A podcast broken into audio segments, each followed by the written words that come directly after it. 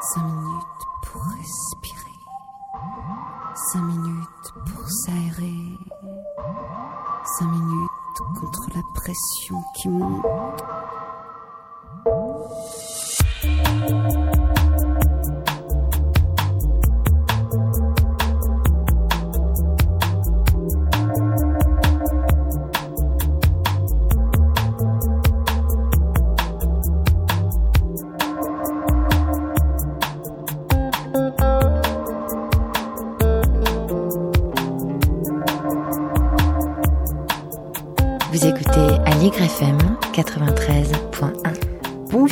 Bienvenue dans Respiration. Je suis très heureuse aujourd'hui de vous proposer un thème sur le taoïsme.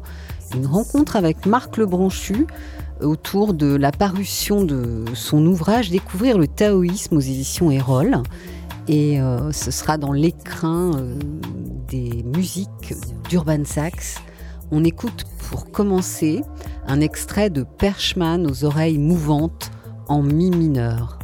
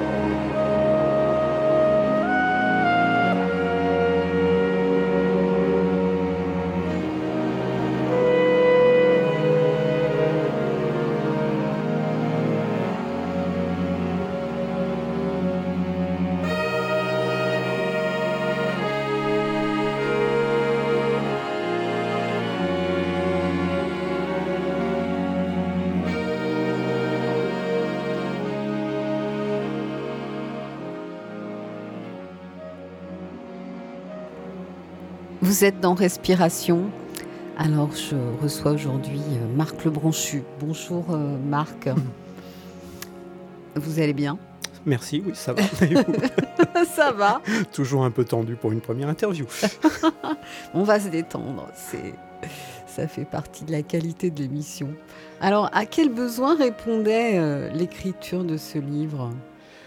Ce livre est un livre de commande, c'est-à-dire que les éditions Erol ont un certain nombre d'ouvrages sur les religions du monde et leur souhait, c'était d'avoir un ouvrage de vulgarisation sur le taoïsme, puisqu'il n'y en avait pas. Il y a peu d'ouvrages sur le taoïsme.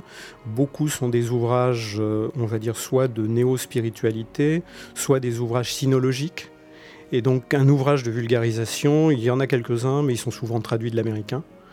Euh, donc euh, leur, voilà, c'était leur besoin. Donc ils avaient contacté un sinologue qui est le spécialiste euh, des études taoïstes en France et j'ai hérité quelque part de ce travail au bout d'un certain temps puisque je suis à la fois, on va dire, pratiquant entre guillemets et chercheur dans le domaine des spiritualités chinoises. Ben oui, d'ailleurs, j'ai oublié de vous présenter.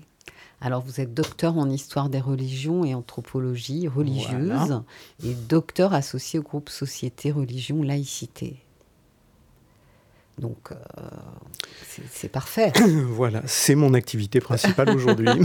c'est parfait pour nous, éclairer notre lanterne parce que c'est vrai que c'est un mouvement euh, un peu flou euh, dans l'esprit de beaucoup. Et euh, voilà, je, trouve que c'est important aujourd'hui d'éclaircir tout ça. Alors, est-ce une philosophie, une religion?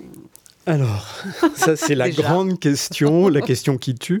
Euh, philosophie et religion sont des catégories occidentales qui sont arrivées en Chine à la fin du 19e siècle.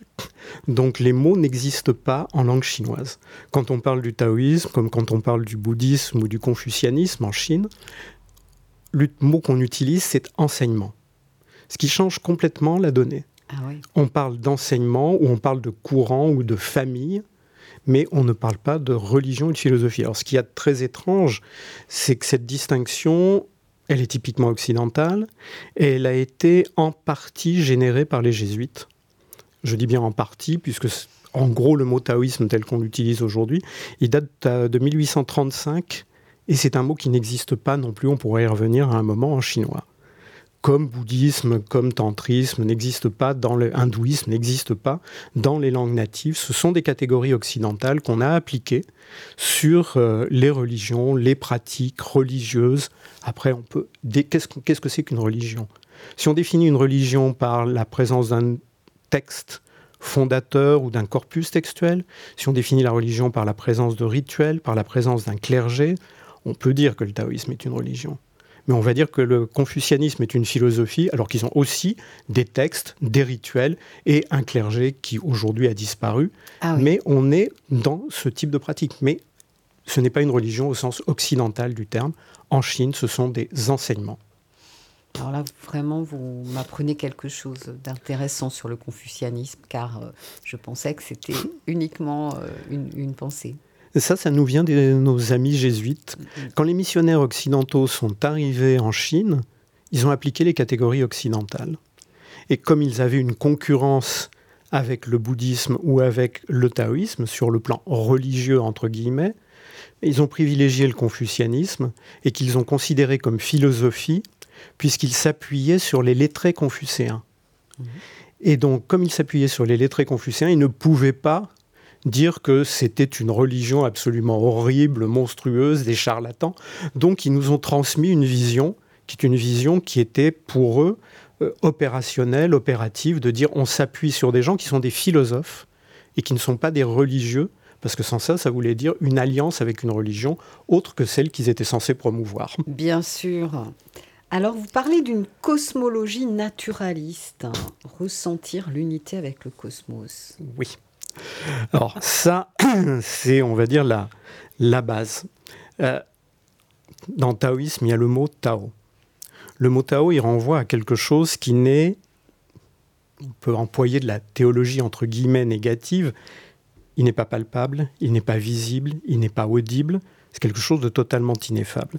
Mais ce n'est pas une divinité, ce n'est pas un principe premier, C'est l'ensemble de l'univers, de ce qui a été, de ce qui sera demain. On est en train de faire une interview, on a parlé de quelque chose.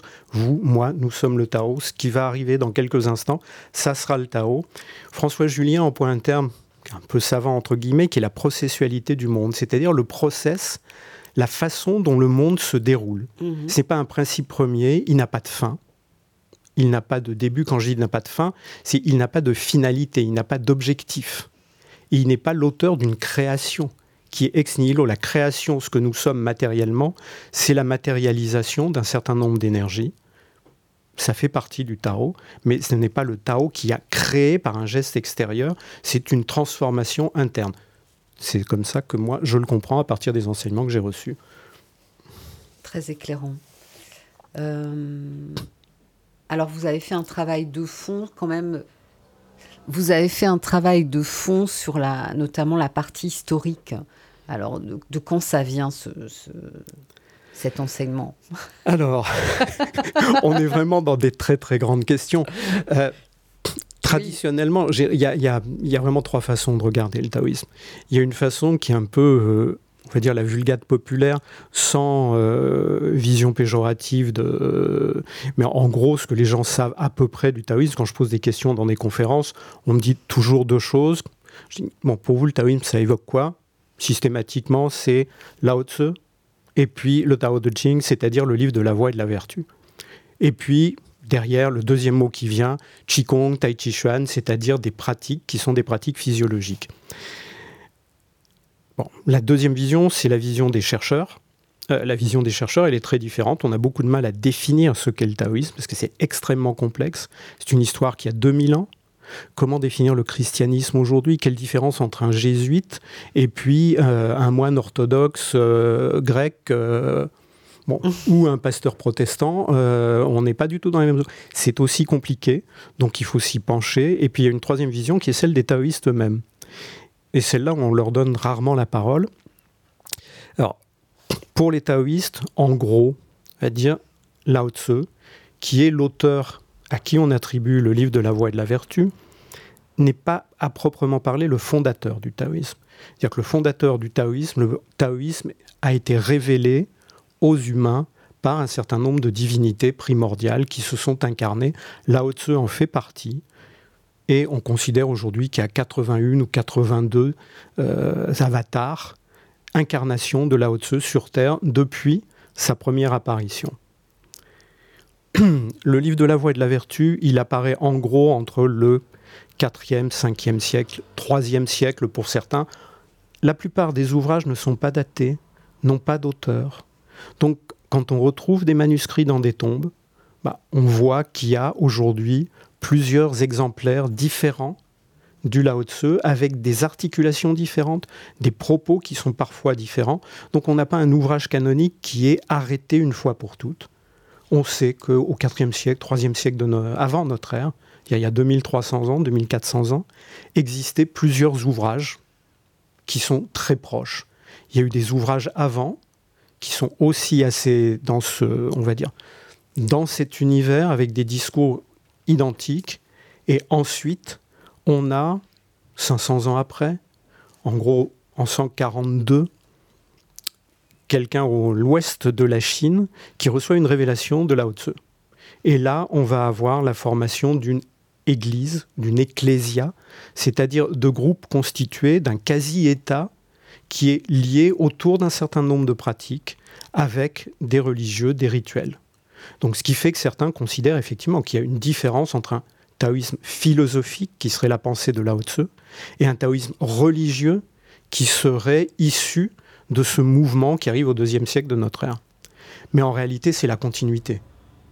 On ne peut pas comprendre une religion, elle a obligatoirement une philosophie, et une philosophie qui n'a pas une mise en pratique, c'est quelque chose qui n'existe pas. Ou c'est un travail purement intellectuel de discussion sans fin sur des concepts. Donc on a une articulation qui arrive avant notre ère et deux siècles après notre ère et qui après va évoluer en de multiples courants, de multiples lignées jusqu'à nos jours avec euh, des changements relativement importants il y a une dizaine de siècles et euh, depuis à peu près le XXe siècle également. Oui, alors là vraiment vous nous donnez une réponse, je trouve euh, qui est euh, que c'est réellement euh, un mouvement spirituel. Voilà, le mot spirituel peut être très utile parce qu'il permet de ne pas dire religion ni philosophie. D'accord. Alors de ce fait, euh, on va prendre une, une, petite pause pour laisser décanter toutes ces idées et on écoute Opium and Dreams, toujours d'Urban Sachs.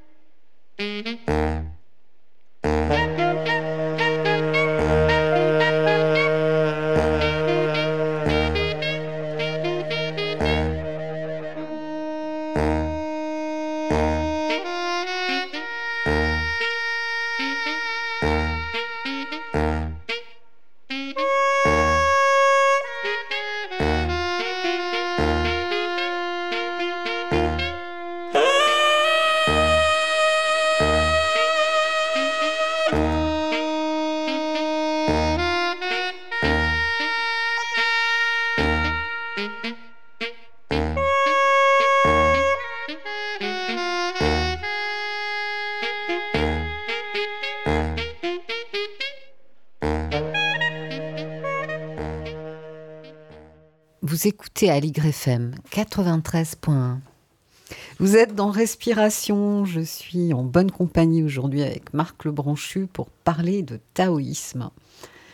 Alors justement, qui sont les penseurs de la voix? Alors, les penseurs de la voix, on commence par Lao Tzu. C'est inévitable, mais il n'est pas le seul. Euh, il n'est pas le seul. Lao Tzu est censé avoir vécu, euh, on va dire mythiquement, au 6e, 5e siècle de notre ère, puisqu'il aurait rencontré Confucius. Bon. A priori, son ouvrage, quand on regarde euh, les, exemplaires que l'on a, les textes datent plutôt du 3e, 4e siècle euh, de notre ère. Il nous dit évidemment beaucoup de choses. Il y a aujourd'hui 700 traductions en langue occidentale de Lao Tzu. Ce qui est très intéressant, c'est que la plus vendue, je ne dirais pas de qui, parce que je vais me faire des petits camarades, euh, mais d'un Américain qui est très intéressant. Il est vendu à plus de 2 ou 3 millions d'exemplaires aujourd'hui. Eh c'est traduit par quelqu'un qui ne parle absolument pas chinois. C'est-à-dire que sur les 700 traductions que l'on a, une partie aujourd'hui sont faites par des gens qui ne parlent absolument pas chinois. Alors c'est pas cet Américain qui pratique le zen? Euh, non, il a ah. traduit euh, la Bhagavad Gita, il a traduit ah le livre de Job. Ah C'est-à-dire qu'en gros, il prend des traductions existantes et il fait on va dire son beurre avec, mhm. euh, pour être cru. Et c'est une traduction, euh, bon, même pas une adaptation. Euh, c'est intéressant de regarder, souvent les traductions reflètent plus la pensée des traducteurs que le texte original. Mais la difficulté, évidemment, c'est de regarder un texte qui date d'il y a 2400 ans en chinois, qui est extrêmement complexe puisque pratiquement toute phrase peut être interprétée de trois, quatre fois, quatre façons complètement différentes. Ça, c'est le premier auteur, on va dire, historique et historiquement connu en France. Le deuxième, pour lequel il y a beaucoup de traductions aujourd'hui, c'est Chuang Tzu. Chuang Tzu est très intéressant. Bon, Lao Tzu, c'est 5500 caractères, c'est-à-dire que c'est un texte en chinois qui tient en 10 pages. Euh, quand vous regardez, il y a 81, on appelle ça des chapitres, sont des petits, l'équivalent de petits poèmes. Chuang Tzu, c'est beaucoup plus complexe. Ce sont des histoires, sont des paraboles qui sont très intéressantes et qui parlent beaucoup. Elles sont très connues, tous les petits Chinois connaissent la parabole du papillon, la Ah parabole du poisson. Euh, on, on- on connaît tout ça et c'est très instructif parce que ça nous livre une réalité. Alors le problème, c'est que ces textes, bah, c'est pas les textes originaux. Chuang Tzu, par exemple, il y avait 70 chapitres, on en a aujourd'hui 37, dont euh, les 11, euh, je sais plus, les 7 ou les 11 premiers sont, lui sont attribués. Et tout ça a été retravaillé au 3e, 4e siècle de notre ère, c'est-à-dire qu'on n'a absolument pas les ouvrages originaux, la pensée originale. Mais avant Lao Tzu et avant Chuang Tzu, il y a des textes qui existent, qu'on appelle euh, le du- d'un auteur qui s'appelle Guangzi, qui sont, on appelle aujourd'hui des textes proto-taoïstes, c'est-à-dire qui disent à peu près la même chose. Il y en a un notamment qui parle euh, des techniques de contrôle du cœur au sens de contrôle spirituel, de pratiques qu'on peut considérer, si on prend un langage de notre euh, temps, comme des pratiques spirituelles. Et ce sont des propos qu'on retrouve de façon assez proche dans le Lao Tzu. Eh, oui, d'ailleurs, on peut peut-être dire que dans cette pensée-là, le cœur euh, considéré, est considéré différemment qu'en Occident. Voilà, c'est pas le cœur anatomique. Voilà, c'est ça. C'est le cœur au sens de vous avez du cœur, c'est le du cœur à l'ouvrage, mais c'est aussi le cœur au sens spirituel, au sens siège de, on va dire, la partie la plus spirituelle de l'individu, qui n'est pas le cerveau, mais qui est cette partie totalement inconnue, entre guillemets, auquel on peut à laquelle on peut accéder par un certain nombre de pratiques.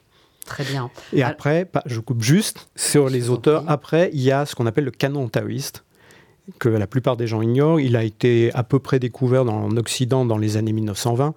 Vous donne une idée, ça fait un siècle à peine qu'on les connaît. C'est 1500 textes. 1500 textes depuis Lao Tzu jusqu'à pratiquement 1500, 1600. Et il y a des suppléments. Et il y a encore des textes qui arrivent aujourd'hui, euh, qui sont des textes révélés par des divinités.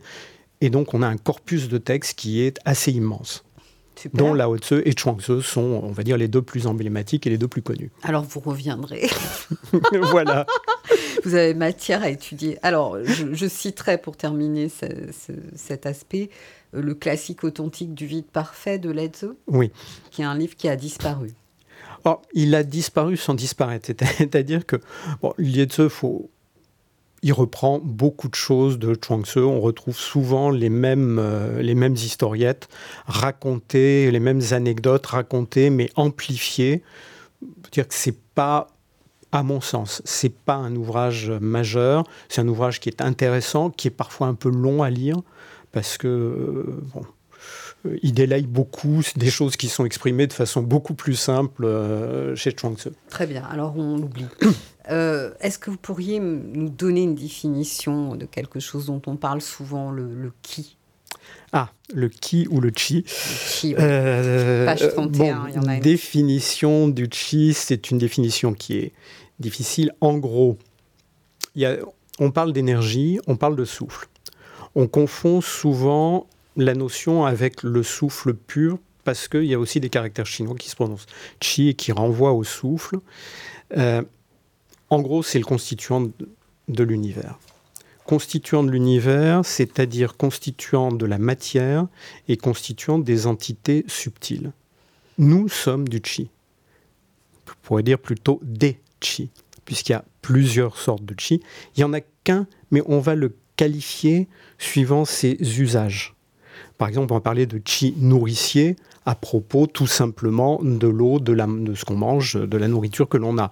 On va parler du chi de l'air. Et à l'intérieur du corps, il y a différents chi qu'on différencie dans la médecine chinoise. Mais les esprits, les déités, sont constitués de chi. La Terre est constituée de chi, l'univers, tout est constitué de chi. Et quand on dit dans un endroit je sens pas, en général, c'est qu'il y a quelque chose qui ne va pas au niveau de la correspondance que l'on peut avoir avec ce chi entre guillemets.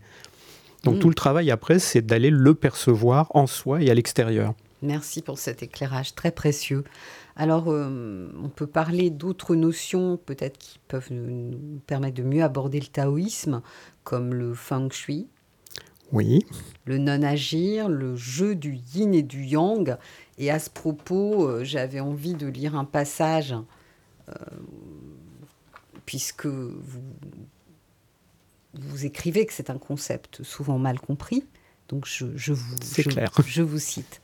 Les cinq agents, bois, feu, terre, métal, eau, ne sont pas des éléments matériels constituant l'homme ou l'univers, mais des natures, états ou mouvements différents du yin-yang. Yin et yang ne relèvent ni du masculin ni et du féminin, ni du positif et du négatif. Ce sont des classes neutres sans genre ni hiérarchie. Qualifier yin de féminin et yang de masculin, c'est appliquer une catégorie occidentale de genre à une catégorie chinoise neutre. Si le féminin relève bien de la catégorie yin, yin ne relève pas du féminin, pas plus que yang du masculin. La différence est importante. Pour les taoïstes, yin-yang ne comporte pas de jugement de valeur.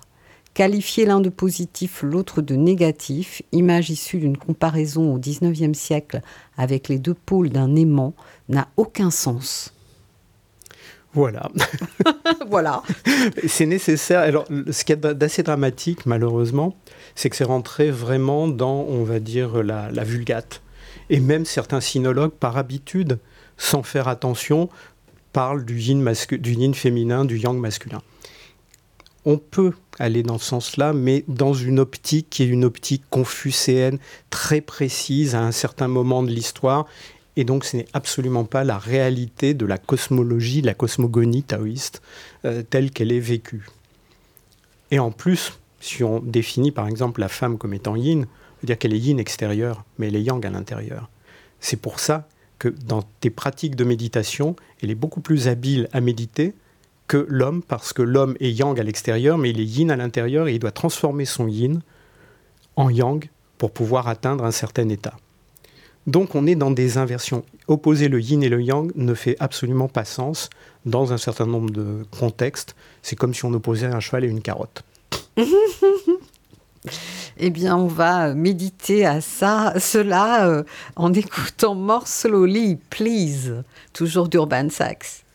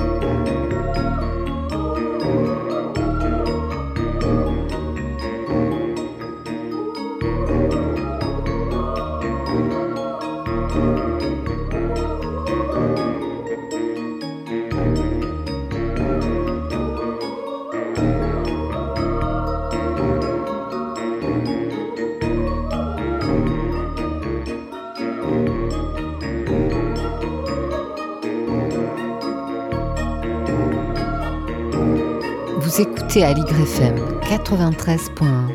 Vous êtes dans Respiration. Je suis aujourd'hui avec Marc Lebranchu, un expert en taoïsme. Et on va revenir un instant sur euh, les, arts taoïstes. Hein. On parlait de, non-agir, du jeu du yin, du yang. Et euh, vous, vous, vouliez euh, apporter une précision sur feng shui. Oui, bon, quand on parle des, arts taoïstes, des arts du Tao, un terme qu'on trouve très fréquemment en Occident, ce que je vous disais tout à l'heure, quand je demande aux gens, pour vous le taoïsme, ça évoque quoi? L'une des premières réponses, c'est le Tai Chi Chuan. on parle aussi du Feng Shui, Feng Shui, quand on le dit en français, euh, ou par exemple du I Ching, c'est-à-dire le livre des mutations. Tout ça, c'est souvent considéré comme taoïste. En réalité, ça ne l'est pas c'est assez amusant, c'est-à-dire que ce sont des pratiques qui font partie du fond commun culturel chinois qui sont utilisées par tout le monde. Le feng shui n'est pas né dans le milieu taoïste, mais il est appliqué au départ. Ce sont des pratiques de ce qu'on peut appeler la géobiologie, géobiologie qui servait pour enterrer les puissants, c'est-à-dire les empereurs, les grands princes, où on cherchait les meilleures locations de façon à ce que leurs âmes soient bien et qu'ils ne viennent pas déranger leurs successeurs derrière. Donc c'est ce qu'on fait toujours en Chine aujourd'hui, c'est-à-dire que quand on fait des tombes, quand on peut faire des tombes parce qu'on ne peut pas toujours les faire euh, en plein champ, mais on les met dans des endroits favorables avec quelqu'un qui est un spécialiste qui va venir voir où on peut mettre le corps du grand-père, le corps euh, de façon à ce qu'il ne soit bien, qu'il ne soit pas par exemple dans un endroit où il y a de l'eau qui viendrait le déranger. Et on va lui faire un certain nombre d'offrandes euh, de façon à ce que tout simplement bah, il soit le mieux possible et il puisse aider, entre guillemets, ses euh, successeurs, sa famille. Pour le Tai Chi Chuan, c'est exactement la même chose. Tai Chi Chuan, c'est un art de milice populaire au début, qui a été donc qui n'était absolument pas écrit et sur lequel on a des écrits à partir du XVIIIe siècle, mais c'est pas du tout né dans le milieu taoïste. Par contre, ça a été utilisé par les taoïstes. Et quelle différence avec le qigong alors? Alors là, on rentre dans des catégories euh, qui sont énormes. Bon, le terme Qigong est un terme qui arrive, je ne veux pas dire de bêtises, je crois qu'il est créé en 1949. Il existe auparavant, on doit le trouver une ou deux occurrences dans des textes antérieurs. Euh, il est créé en 1949 par des équipes de, médecins et de personnes qui, travaillent après la guerre, après la révolution culturelle, en utilisant des vieilles techniques, euh, on va dire, de gymnastique prophylactique. Et c'est devenu aujourd'hui un terme générique, mais on trouve par exemple dans en 1687, si ma mémoire est bonne, on a euh, dans les écrits des jésuites de Pékin, on a un article sur le kung fu. Alors à l'époque, ça s'écrit Song Fu, C-O-N-G, plus loin F-O-U, des moines taoïstes. Je me demande même si, ne pas des bons taoïstes et qui montrent euh, avec des planches quelques postures de gymnastique. On pense même que ça a donné naissance, ces planches, à la gymnastique suédoise. Donc il y a tout un ensemble de pratiques corporelles, hygiéniques, qu'on trouve dans les célèbres dessins de Ma Wang-tue, qui sont une tombe euh, où on a trouvé des dessins euh, de mouvements physiques. Alors ce qui est très intéressant, c'est de regarder aujourd'hui ce qu'on vous vend comme étant les Qigong de Ma Wang-tue, c'est-à-dire des pratiques très élaborées. Et quand on regarde les dessins originaux, il faut parfois beaucoup d'imagination pour arriver à euh, retrouver. bon, c'est un point de détail, mais tout ça sont des pratiques qui sont des pratiques anciennes, dire prophylactiques, d'entretien de la santé, d'entretien de la vie, qui ne sont pas taoïstes à l'origine et qui se sont développés et qui ont été utilisés par les taoïstes, mais les bouddhistes aussi les ont utilisés, les confucéens aussi les ont utilisés. Oui, mais quand même, c'est le lien euh, me semble clair avec cette notion de fluidité, que l'énergie circule bien. Tout à fait. Alors, mais là aussi, ce sont des concepts, on va dire, qui font partie de l'intégralité de la culture chinoise. Euh, il y a un terme qui est assez amusant en médecine chinoise, ça fait toujours rire les étudiants, on dit tong the putong, putong the tong, qui veut dire quand, ça, quand on a mal, ça circule pas, quand ça circule, on n'a pas mal. Douleur, pas circuler, circuler, pas circuler, douleur. C'est extrêmement simple. Et c'est valable partout. C'est valable partout, c'est-à-dire que les taoïstes au deuxième siècle, par exemple, qu'est-ce qu'ils font? Eh ben, Ils vont fluidifier les routes. C'est-à-dire qu'on entretient les routes, on met des ponts, on met des bacs, de façon à ce que ça circule. Et les pratiques corporelles se retrouvent dans la circulation. Le mot Tao, au départ, ça signifie un chemin. Quand on demande son chemin en Chine, on demande quel Tao je veux apprendre, au sens le plus trivial du terme. Donc on est dans la fluidité, effectivement, quelque chose de fluide. Et comment on est fluide? Bah, En évitant de penser, très souvent. Et c'est là où on arrive sur des notions comme le Wu Wei, c'est-à-dire qu'on est dans le non-agir, mais non pas ne rien faire. Ne rien faire avec une intention délibérée, avec une intention d'aller... Nous, on se fixe des objectifs et on va jusqu'au bout de l'objectif. On peut se fixer des objectifs, mais il faut savoir aussi s'adapter à l'évolution, à tout ce monde qui change en permanence. Et pour ça, il faut avoir une intention qui est non intentionnelle quelque part. Mmh. C'est en fait une attitude un peu contemplative d'écouter justement l'énergie du moment, je dirais. Oui, elle peut être en activité. On peut être en activité, mais en étant attentif à ce qui se passe autour de nous. Comme quand on conduit. Quand on conduit, on est attentif à ce qui se passe autour de nous, mais on n'est pas dans une intentionnalité de il faut que je sois à 15 mètres de la voiture qui est derrière, il faut que je... On est en permanence, si on n'a pas de fluidité, on risque de provoquer un accident. Il faut qu'on soit attentif à ce qui se passe en nous, il faut qu'on soit attentif à ce qui se passe autour de nous, et qu'on n'ait pas le mental qui nous dirige complètement en permanence. Oui, alors euh, ça m'amène à l'autre question, aux autres questions que j'avais pour vous. Alors en quoi cette pensée pourrait-elle nous aider, nous les Occidentaux? En quoi serait-elle une respiration par les temps qui courent? Alors ça aussi, c'est une grande question.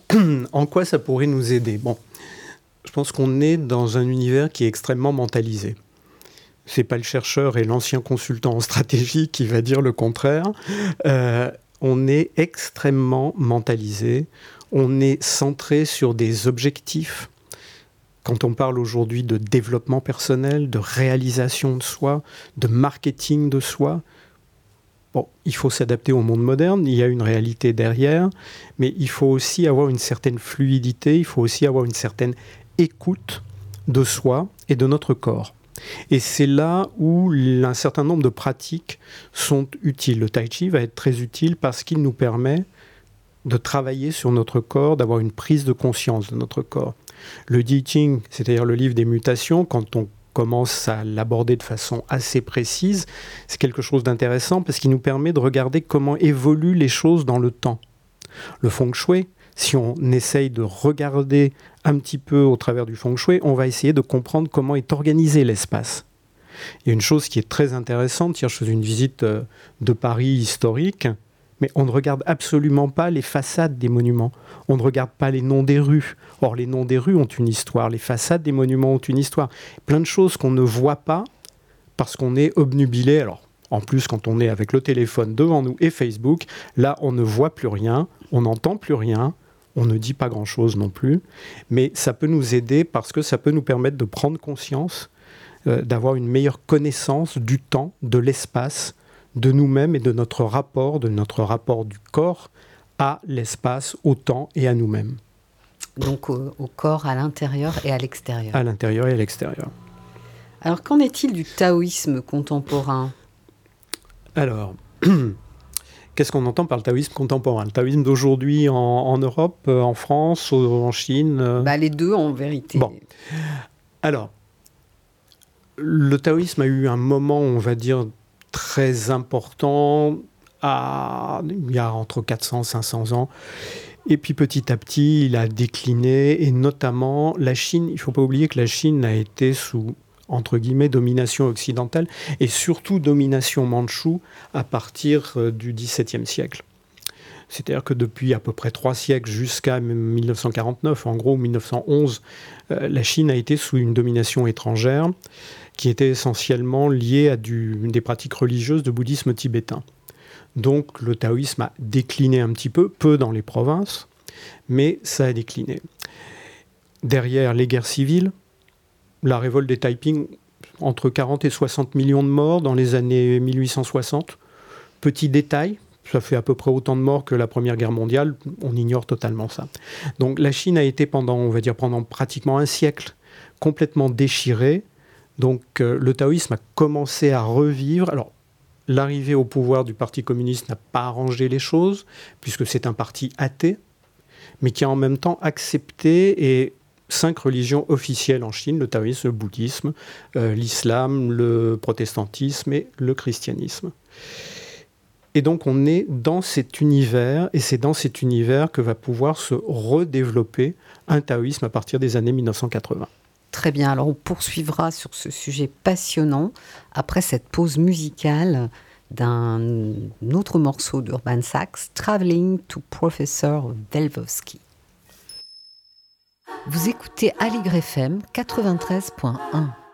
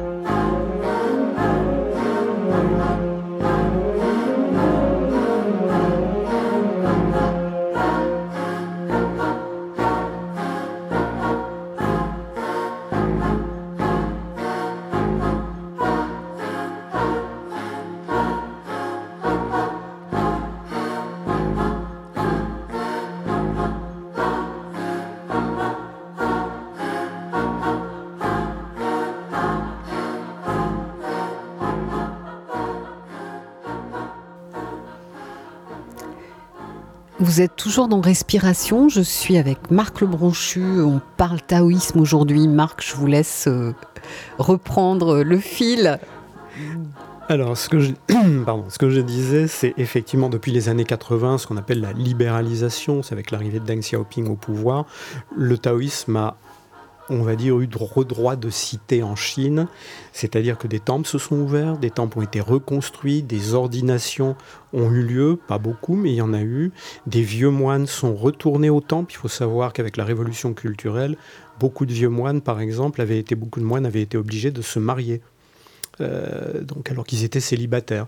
Donc euh, on a eu un regain avec un trou qui est un trou générationnel, mais les choses reviennent, je dirais, en, force. On estime aujourd'hui qu'il y a à peu près 8500 temples dont 2500 grands temples en, Chine, euh, le Bayongguan qui est le grand temple de Pékin, les temples des montagnes sacrées ont rouvert. J'ai eu la chance de passer un mois au Bayongguan à Pékin. Il y avait une soixantaine de moines et euh, ils étaient d'un niveau, euh, on va dire, largement supérieur à, ce qu'on pouvait voir dans d'autres endroits. Et c'est assez amusant, il y a à peu près 15 jours, il y a eu un grand forum taoïste et le numéro 4 euh, du parti a envoyé un message et le taoïsme est, on va dire officiellement aujourd'hui, clairement reconnu en Chine, avec des limites, euh, mais clairement reconnu. Et une fédération mondiale du taoïsme a été créée à cette occasion, avec un certain nombre de représentants occidentaux. en Occident, la situation est très différente. Il y a des associations taoïstes dans pratiquement tous les pays, mais avec une pratique très occidentale, c'est-à-dire très individualisée, très associative. Et très souvent, les enseignements sont uniquement des enseignements de Tai Chi Chuan, de Qigong, éventuellement de les bases de la médecine chinoise. Il y a quelques occidentaux, mais ils se comptent vraiment sur les doigts d'une main, qui ont été ordonnés, entre guillemets, c'est-à-dire qui ont vraiment eu une formation en Chine entre 10, 15 ans, euh, vécu dans des temples qui parlent chinois parce que pratiquer le taoïsme sans parler chinois, c'est un vrai problème. Euh, et donc, on a quelques occidentaux. Il y a une, en France une nonne qui s'appelle Karine Martin. Je pensais à elle, vers Clermont-Ferrand. Karine a passé 12 ans en, Chine. Là, euh, je crois qu'elle est retournée en ce moment. Elle doit être au Ladakh.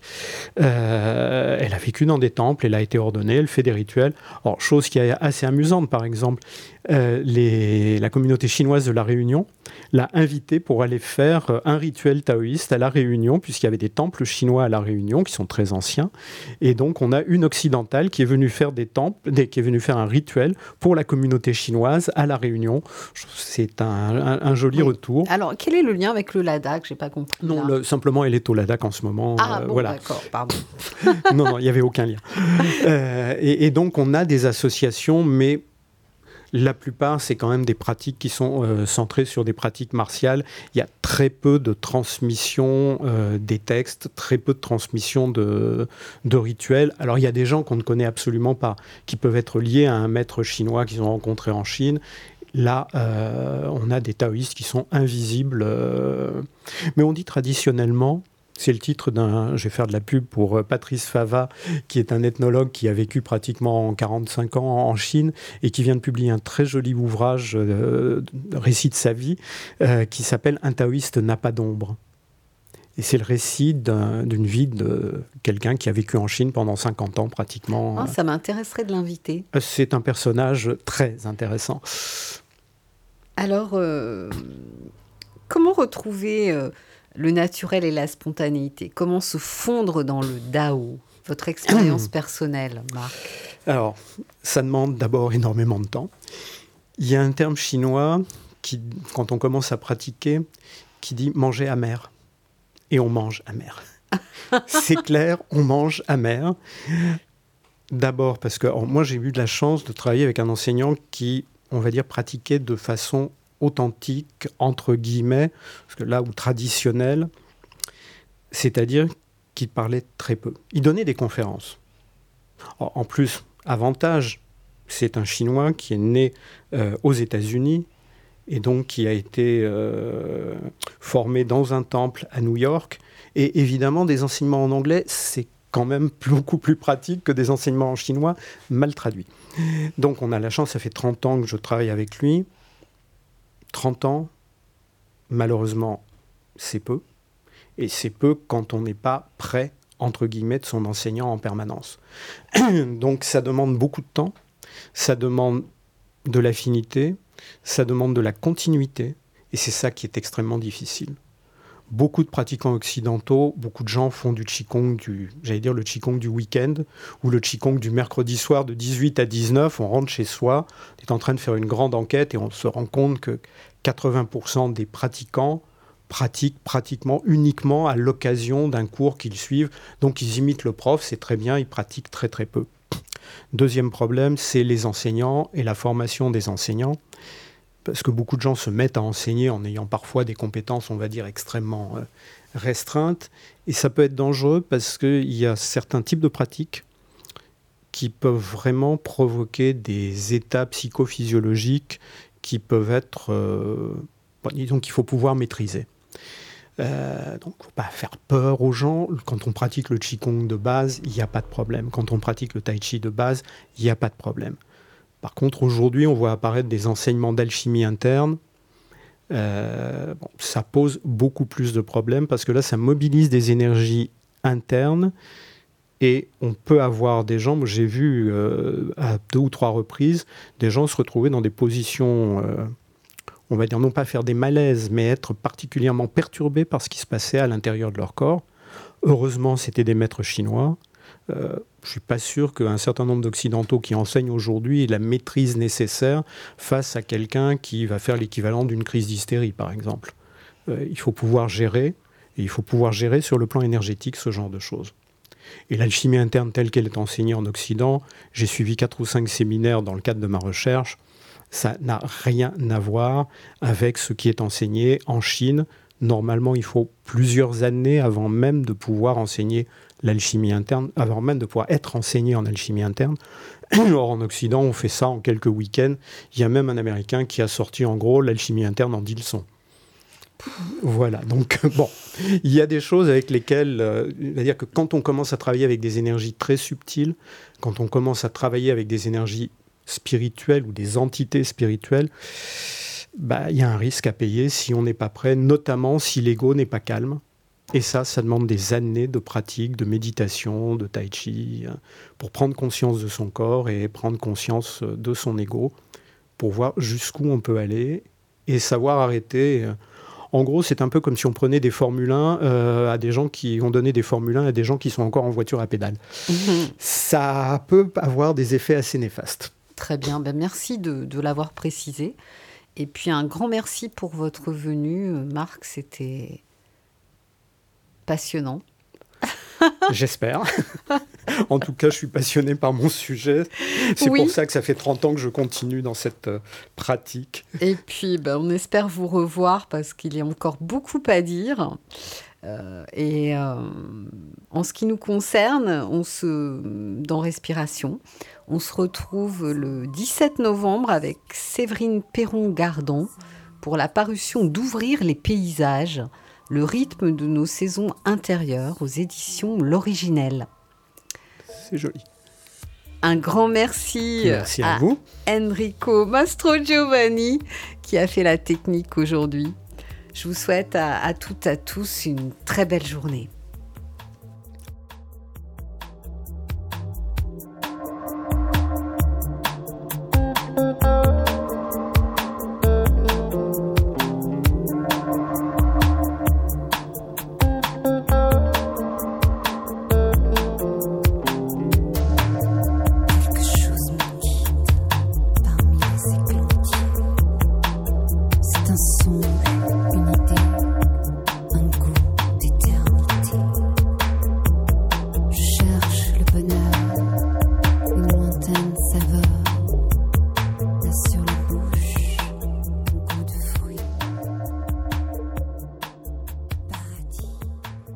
Écoutez Allegre FM 93.1.